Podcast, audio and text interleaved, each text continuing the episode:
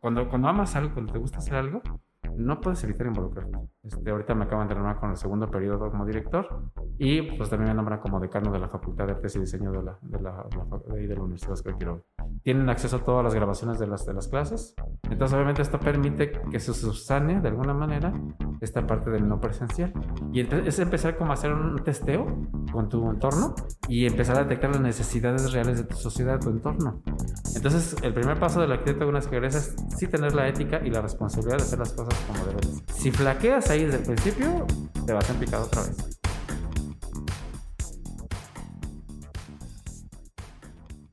Hola, buen día una vez más. La arquitecta Eva Huerta con ustedes. El día de hoy tenemos eh, de invitado al arquitecto Jesús Rodríguez Frías, director de arquitectura en la Universidad Vasco de Quiroga, el cual también es ingeniero topógrafo, tiene un diplomado de calidad en educación superior. Y pues Arqui, bienvenido. Nos gustaría que nos cuentes un poco más respecto a, a esta trayectoria o qué hay detrás del arquitecto Jesús. Muchas gracias. Les agradezco primero la invitación, por aquí acompañándolos. Sí, de alguna manera, este, pues sí, en efecto, yo siempre estuve muy claro, desde la secundaria, que quería ser arquitecto y desde allí tomé esa decisión. Este, y finalmente cuando llego a, la universidad, algo me distrajo ahí, o sea, en ingeniería. A la fecha no tengo claro por qué me jaló esto la topografía, pero decidí irme a estudiar, salir como ingeniero topógrafo y luego regresarme a arquitectura. Finalmente siempre tuve claro esta parte de ser arquitecto, ¿no? Y, este, y en esta trayectoria, pues inmediatamente que egresé, además desde antes de egresar, puedo decir que cuando estaba yo en la prepa, para ser más claro, hice mi primer proyecto que se construyó. Y de ahí, bueno, pues seguí como con esa iniciativa. Pues eso me motivó más todavía esta, esta parte, ¿no? Salgo de la universidad, literalmente el viernes es mi graduación, el lunes entro a trabajar en una empresa, ocho meses y pongo mi despacho ya, ¿no? Inmediatamente. ¿Qué hice con esta parte? Nos asociamos varios arquitectos para armar toda esta estructura, pusimos el despacho y empezamos con un trabajo, pues, sinceramente fuerte, nos contrató Cinépolis para hacer pues, todo el proceso de transformación de interiorismo de Cinépolis, en conjunto con un sinnúmero de despachos, porque sabemos que Cinépolis es un monstruo como empresa, ¿no? A nivel nacional. Pero fue una carga de trabajo impresionante. De ahí, pues finalmente, como que dejamos muchos clientes de lado porque no había espacio para, por, por la cara que nos daba Cinépolis. Terminamos el año con Cinépolis diciéndoles, saben que ya. O sea, esto es muy demandante, está interesante, pero vamos cambiando un poco la estrategia de esto. Nos empezamos a involucrar ya con más clientes. En mi estancia en ese proceso de estar con Cinépolis, yo me involucré mucho en la parte digital de la arquitectura. Y esto fue lo que hizo que me llamaran de la universidad para poder involucrarme dando una clase precisamente de AutoCAD, de dibujo por computador. Y bueno, yo llego, pues jamás te preparas para eso, no piensas en esta parte. Yo nunca me imaginé ni me vi en la docencia. Sin embargo, la experiencia me gustó, me gustó mucho y, entré. O sea, me empecé y dije, no, pues me quedo con esto, ¿no? Es, es muy padre esto de, estar conviviendo con los jóvenes, de estar compartiendo ese conocimiento con ellos y este, lo disfruté mucho. Pero dije, pero no voy a dejar el despacho. Entonces los llevé a la par empecé a crecer en la universidad con el tiempo, yo en mi despacho seguía siempre trabajando, entonces todo el tiempo he estado construyendo, desarrollando proyectos, tanto de casa habitación, oficinas, áreas verdes, ese paisajismo, o sea, siempre he estado involucrado en esta parte de, del proyecto, nunca lo he dejado de lado. Afortunadamente, bueno, eso me ha mantenido conectado con los clientes y en el activo, en el activo total con, con la parte de la construcción.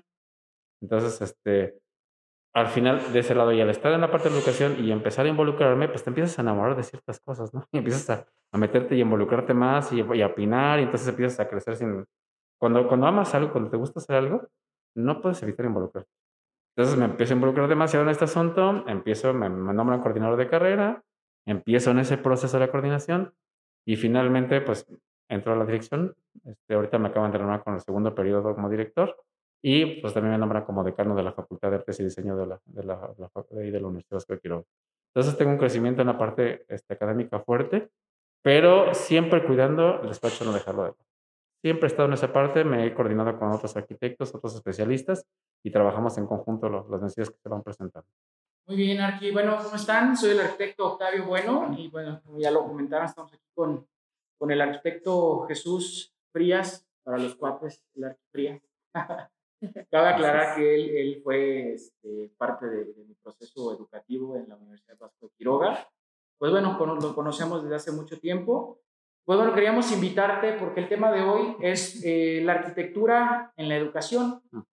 Y bueno, al, al, al, escucharte y bueno, conocerte que estás muy, muy de lleno en la parte educativa eh, y que ahorita esta parte de la educación con respecto a cómo están las cosas, el tema de restricciones, pandemia, no vayan a la escuela, todo en línea. Eh, quisiéramos también saber un poquito cómo, cómo, cómo se está llevando este proceso. Cabe aclarar que pues, la Universidad Vasco de Quiroga es una, es una universidad reconocida a nivel, eh, bueno, muy reconocida a nivel estatal, a nivel nacional, creo que está entre las 100 mejores universidades. Tienen campus, ese ya son comercial, ¿verdad?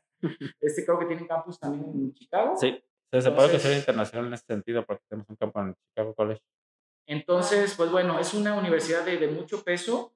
Quisiéramos saber cómo está llevando este tema la, la universidad eh, con el tema de pandemia, con el tema de que todo en línea y más en una carrera como lo es arquitectura.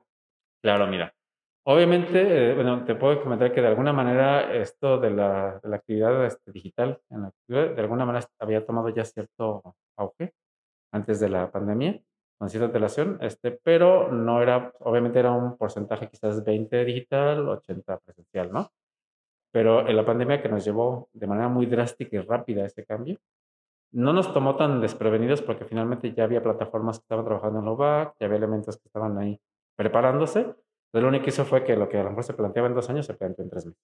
Entonces, se cerró un, sí, impresionante, pero obviamente esto permitió que los alumnos, bueno, que toda la estructura de, lo, de la escuela pudiera tener un elemento muy organizacional para que los alumnos pudieran llevar esto en línea.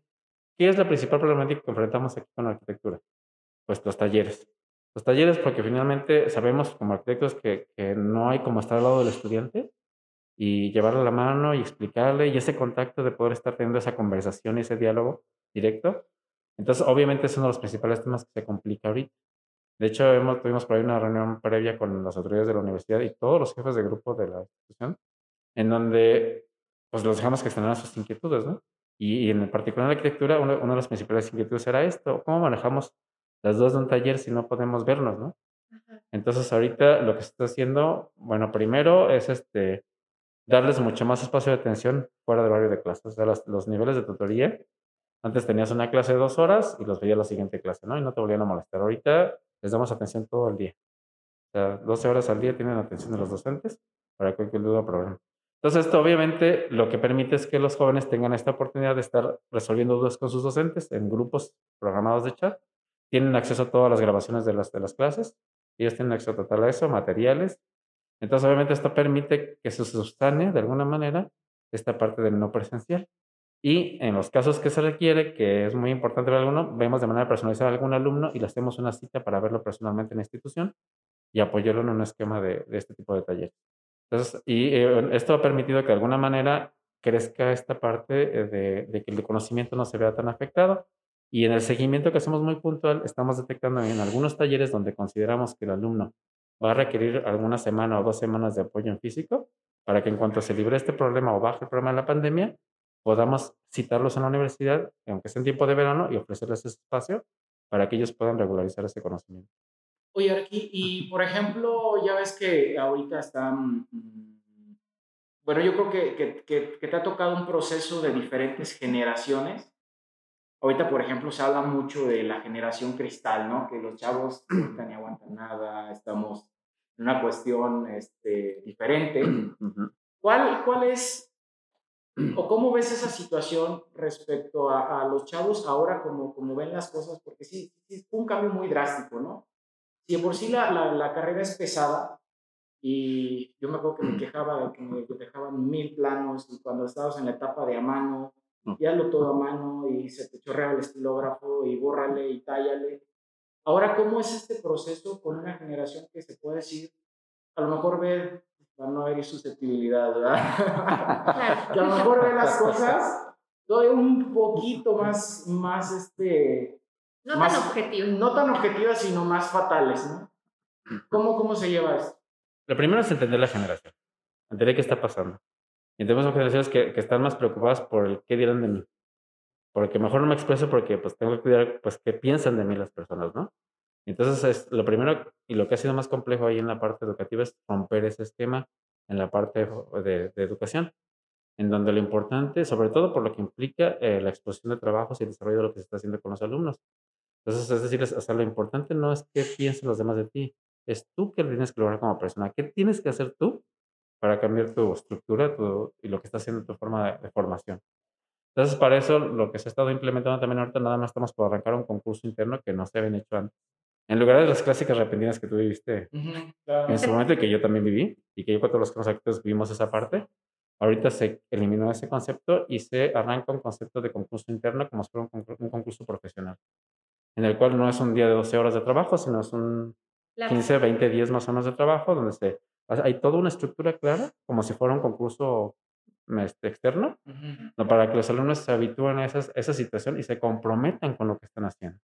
Entonces, desde la estructura de los equipos, ellos deciden cómo van armando sus equipos, cómo los van estructurando, pero inclusive tenemos invitados de España, de Colombia, que son los que van a hacer, los que van a evaluar todo este proceso. Tanto gente de UBAC como gente externa de UBAC de diferentes países. Y es para desarrollar un proyecto. Más, eh, el, el, tema de esta vez es arquitectura social. Entonces, vamos a, la idea es desarrollar un proyecto en una comunidad aquí de Morelia, un centro comunitario como tal, que, que genere un beneficio pues, para esa comunidad. Entonces, el, se va a hacer premiaciones y todo. La idea es involucrar, inclusive estamos en esa propuesta de involucrar a los exalumnos para que sean patrocinadores de los premios que se van a generar para estos alumnos. Creo que aquí es un factor muy importante el poder involucrar a la sociedad en general en este, en este proceso. ¿Por qué? Porque no es lo mismo que el alumno te evalúe tu maestro a que tu alguien externo a la institución. Y más si estamos hablando de arquitectos de cierto renombre, de otros eh, despachos que están fuera inclusive del país, ¿no? El que exalumnos de la institución reconozcan el trabajo que están haciendo los alumnos es otro factor que para mí es muy importante que puede generar la motivación que vaya este, rompiendo esa desmotivación que tienen actualmente por esta situación que están en línea. Entonces es romper el esquema de clases, mira, vamos a dejar esto, vamos a hacer con unas características completamente diferentes, pero además se va a publicar, todo el mundo te va a conocer tu trabajo. Se va a publicar en redes, en V Radio, vamos a hacer, o sea, vamos a hacer lo posible porque esto todo el mundo lo escuche, ¿no? Todo el mundo lo conozca. ¿Y qué haces con eso? Pues estamos hablando de la generación de cristal. ¿Qué les gusta a los de la generación de cristal? ¿Sí? Quieren que los veas, quieren que sepan qué estás haciendo, ¿no? Claro. Entonces, ese es el objetivo esencial de este proceso. Pues cuenten en la plataforma de Vico para exponer su trabajo. Creo que es algo muy que es muy motivante para ellos y también para nosotros que estamos fuera aportar un granito a una generación que quizás puede ser un poco no objetiva y que se den cuenta que aquí afuera pues las cosas quizás no son tan objetivas, pero que estamos en la disposición de, de apoyar para el crecimiento de, el crecimiento nuestro y el crecimiento de ellos. Porque la verdad es que es muy enriquecedor cuando dos o más arquitectos se fusionan para crear un proyecto. Eso es por una parte, Arqui. Nos comentas que eres el director de decano. ¿Nos pudieras explicar para los que no estamos relacionados con el término qué se, a qué se refiere? Mira, eh, bueno, obviamente el término de la dirección de una licenciatura, pues creo que es un, algún término muy común para todos, ¿no? Es quien dirige una escuela, básicamente, en la parte administrativa, para llevar una línea, una, un perfil de egreso de, una comunidad educativa, ¿no? En este caso, la parte de decano, eh, las decanías en una institución se, se, dividen en áreas de especialidad. Entonces, la decanatura que yo estoy presidiendo es la decanatura de artes y diseño, que se corresponde a la Facultad de Artes y Diseño, que involucra las carreras de arquitectura, este, diseño de interiores y diseño gráfico. Entonces, mi función es básicamente, o sea, ok, atiendo la escuela de arquitectura desde un punto de vista directo para ver todos los procesos con mis docentes y con todo lo que se genera ahí con el alumnado. Y desde un paso más arriba, reviso las tres escuelas para checar su crecimiento, su continuidad académica, la mejora continua. Entonces, esa es, la, esa es como la encomienda que tengo como decano. ¿Y qué, qué, generó como cambios? Que antes, por ejemplo, cada escuela hacía su, sus jornadas de manera independiente. Hoy día se hace una sola jornada por la Facultad de Diseño y que involucra todo el alumnado de las tres licenciaturas. Y eso ha ayudado a generar una integración muy clara sobre, los, sobre entender que todos estamos vinculados en esta parte artística del diseño. Que aunque los diseñadores gráficos hacen una cosa, los interioristas hacen otra, los arquitectos hacen una diferente, al final no son el diseño. Y es un elemento súper importante que debemos de entenderlo como esa multidisciplinaridad que tienen esas, esas, esas carreras en una misma área. Y en esta parte, ahorita que lo, que lo dices, yo recuerdo a mi, mi estadía en la universidad, mm, diseño de interiores creo que todavía no, no, se crearon. ¿no? Diseño gráfico sí, creo que va, iba a la parte de arquitectura. Eh, ¿cómo, cómo, ¿Cómo fusionan?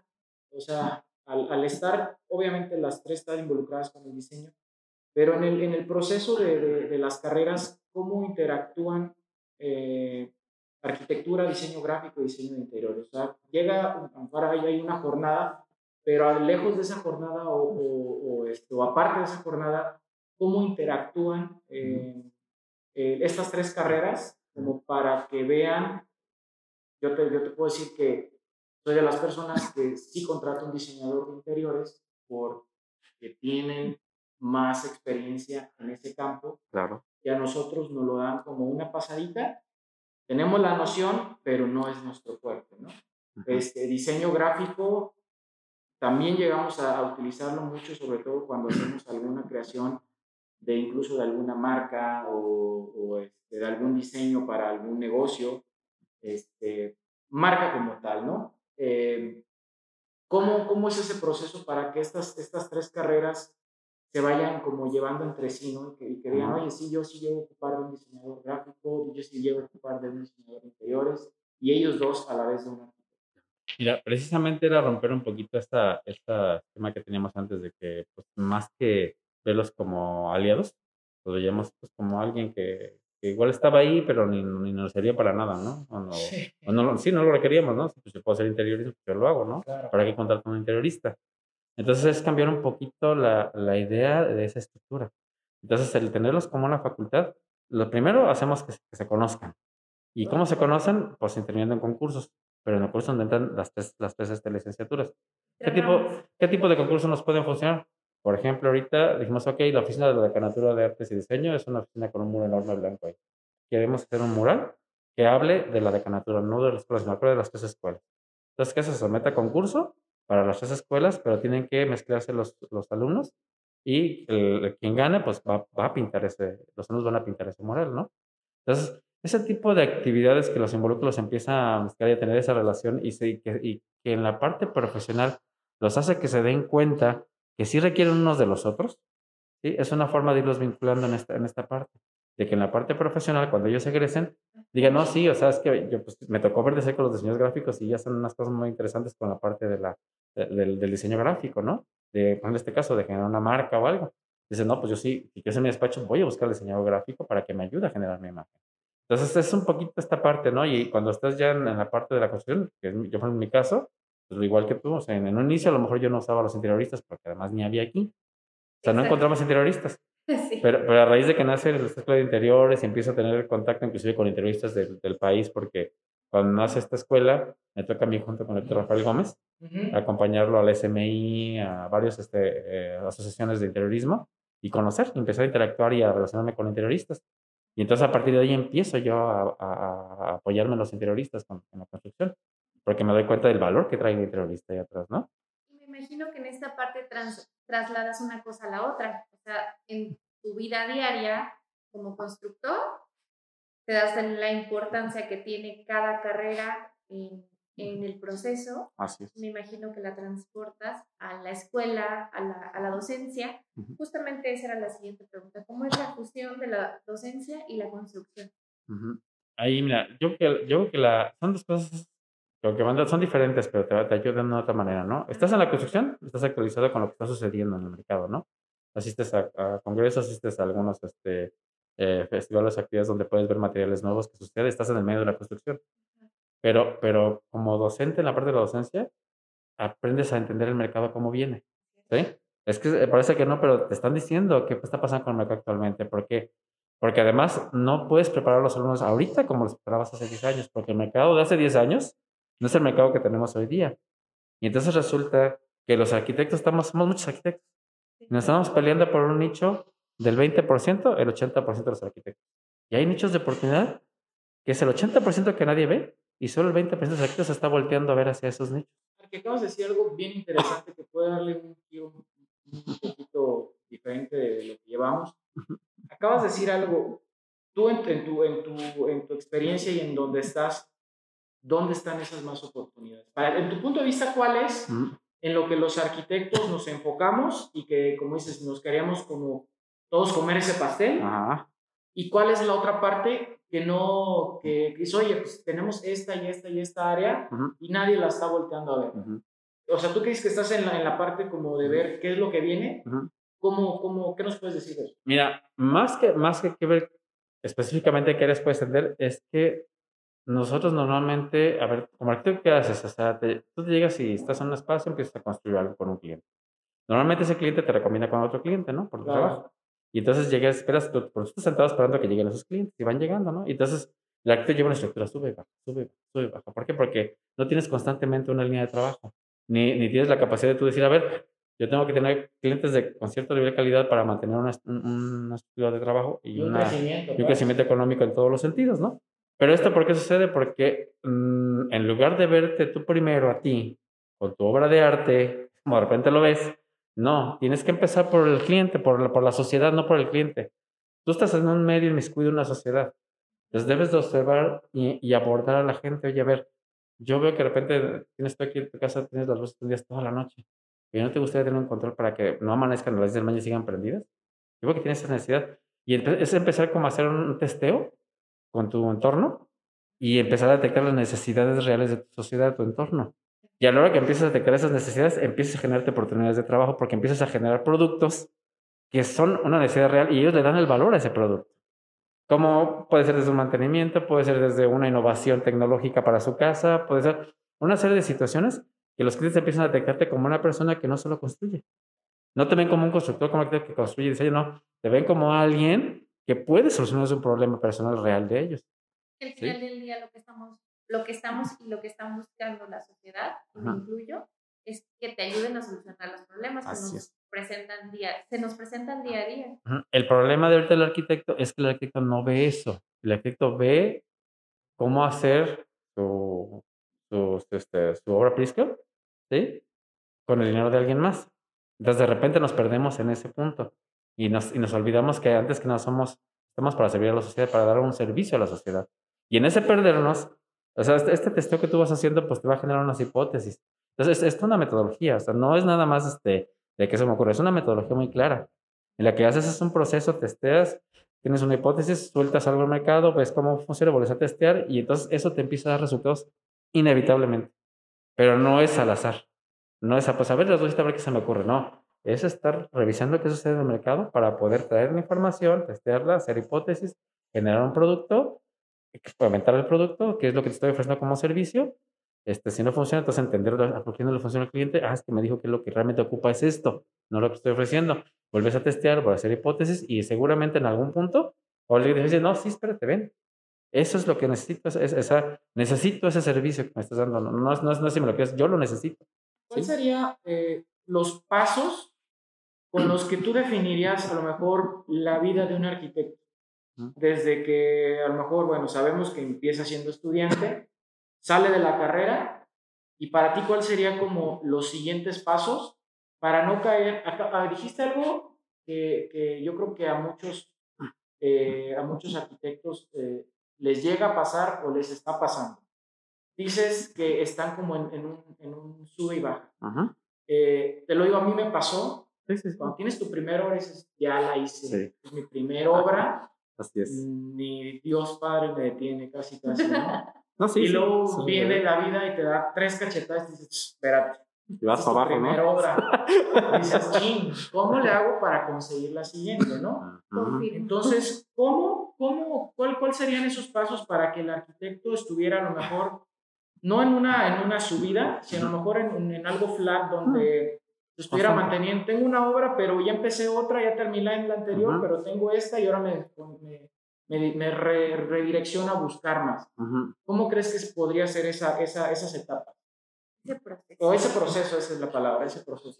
Mira, volvemos, lo digo, lo que, lo que ya te comenté hace un momento, precisamente hablamos, eh, como arquitectos finalmente nos enseñan metodología. Nos enseñan todo un proceso para hacer, simplemente para hacer un proyecto tenemos que tener una metodología. Si rompes esa metodología y omites hacer un análisis de sitio, ya estás, ya caminaste, ya estás en un error fatal para el desarrollo de tu proyecto, ¿no? Entonces, para esto de, de la parte laboral hay que seguir esa metodología también. ¿sí? Entonces, en esa metodología no es sentarte a esperar a quién llega. O sea, tengo una obra, ok, perfecto, pero Pero a ver, ya empezó ahora, ya vi el vecino de ahí enfrente y veo que tiene ciertos problemas con su casa, lo estoy viendo.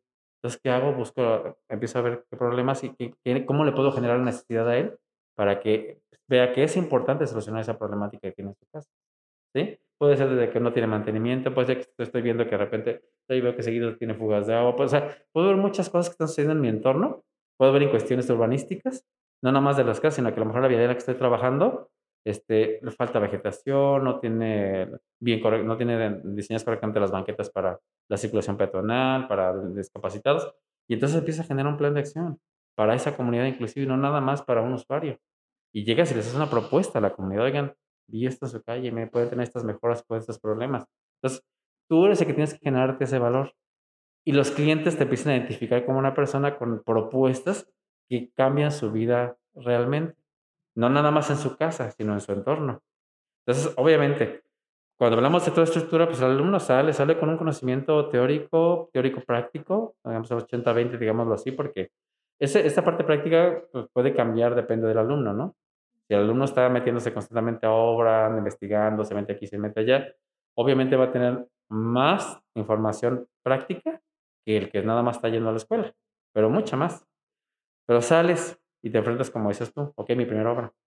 Y en la primera, entre que es tu primera obra dices ya wow, y de repente dices, oye, y esto, y empiezas con algunos del procesos, del otro, porque a lo mejor no traes toda la información, pero sí debes de traer algo muy claro. No traes toda la información, pero sí traes toda la estructura para generar investigación, para tener la información que no tienes y hacerlo bien.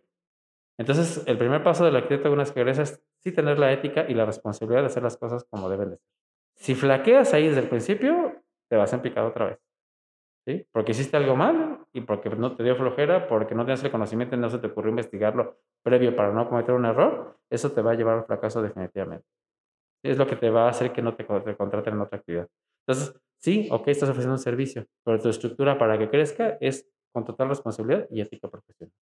Si no te pones esas situaciones frente a tu, actividad laboral como arquitecto, no vas a lograr esa línea constante de trabajo.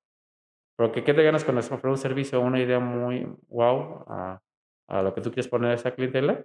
Si a la hora que vas a ejecutar este servicio que les ofreciste, lo vas a hacer mal, o lo haces o no lo haces, ¿no? Sí, entonces, o dices, resulta que no tienes el conocimiento para ejecutarlo y pues empiezas a llorar acá o no. No, obviamente que los arquitectos en nuestra estructura es un constante estar aprendiendo hay que leer mucho, hay que estar revisando, hay que estar yendo a Exposiac, a la Expo Fulana, la Expo Perengana, hay que estar conociendo que hay nuevos materiales, qué pros y contras tienen, qué ventajas nos traen para nosotros. Ah, yo, en lo particular, creo que en mi mm, vida profesional, hay muchos de los, materiales que yo he innovado en mis obras tienen que ver con estas visitas a estos lugares, ¿no? Que me traigo, pues, famoso simplemente un producto, chimeneas este, ecológicas. Pues las he instalado en cantidad de veces y las vi en Exposiac. Alguien las llevó ahí, vi la, el producto, empecé a manejarlo y la gente dice, bueno, ok, pues no necesita un tiro, es más económico, calienta muy bien, es ecológico, no genera emisiones, ok, adelante, ¿no? ¿Sí? Y entonces empieza, es, empiezas a ofrecerle a la gente productos que son más adecuados para sus necesidades, ¿sí? más económicos para su instalación, les generas una innovación tecnológica que además que pueden presumir a, sus, a, los, demás, ¿no? sí. Sí, porque eso es lo que busca la gente, o sea, es Simplemente, si haces tu casa y la automatizas, pues no la vas a automatizar para ensamblar en ella, la vas a automatizar para invitar a todo el mundo y que vean cómo entras y todo se prende y ya está la música puesta y, que digan, wow, ¿no? Es, lo que quieres. Es parte del proceso de, de, contratar a un arquitecto. Claro. buscas que tu, casa sea, cuando llegue, no sé, tu amigo, tu compadre, tu primo, oye, qué, qué, bonita está tu casa, ya con eso que tenga el distintivo. Sí, ¿sabes, ¿sabes dónde creo que es donde se pierde el arquitecto? Precisamente en este proceso, cuando cree que ya está en lo que puede hacer y que no hay nadie más arriba de él. O sea, cuando ya se creen hechos a mano. En ese punto se pierde, se pierde el piso del arquitecto y se pierde toda la estructura. Dejó de crecer como arquitecto. y acabas de decir algo también que es con lo que hemos batallado mucho.